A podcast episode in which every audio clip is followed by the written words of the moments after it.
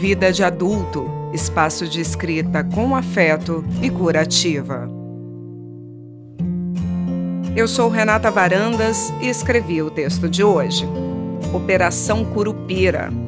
Eu nunca fiquei solteira na vida. Comecei a namorar cedo, engatei um namoro longo em cima do outro e casei cedo, descasei, casei de novo, descasei de novo e agora dá um tempo, né?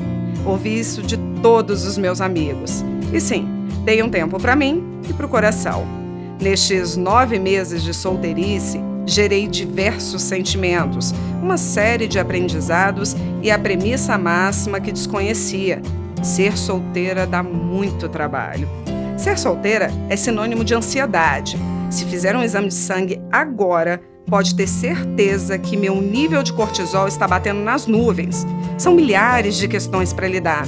Devo ligar? Mando mensagem? Posta direta no Instagram? Finjo desinteresse? Planejo o fim de semana? Ou não faço nada disso e jogo para o universo?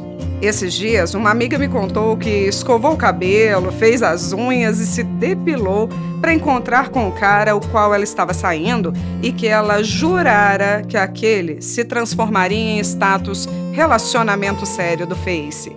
Ela foi ao encontro e levou um fora. Não estou preparado para namorar, ele justificou.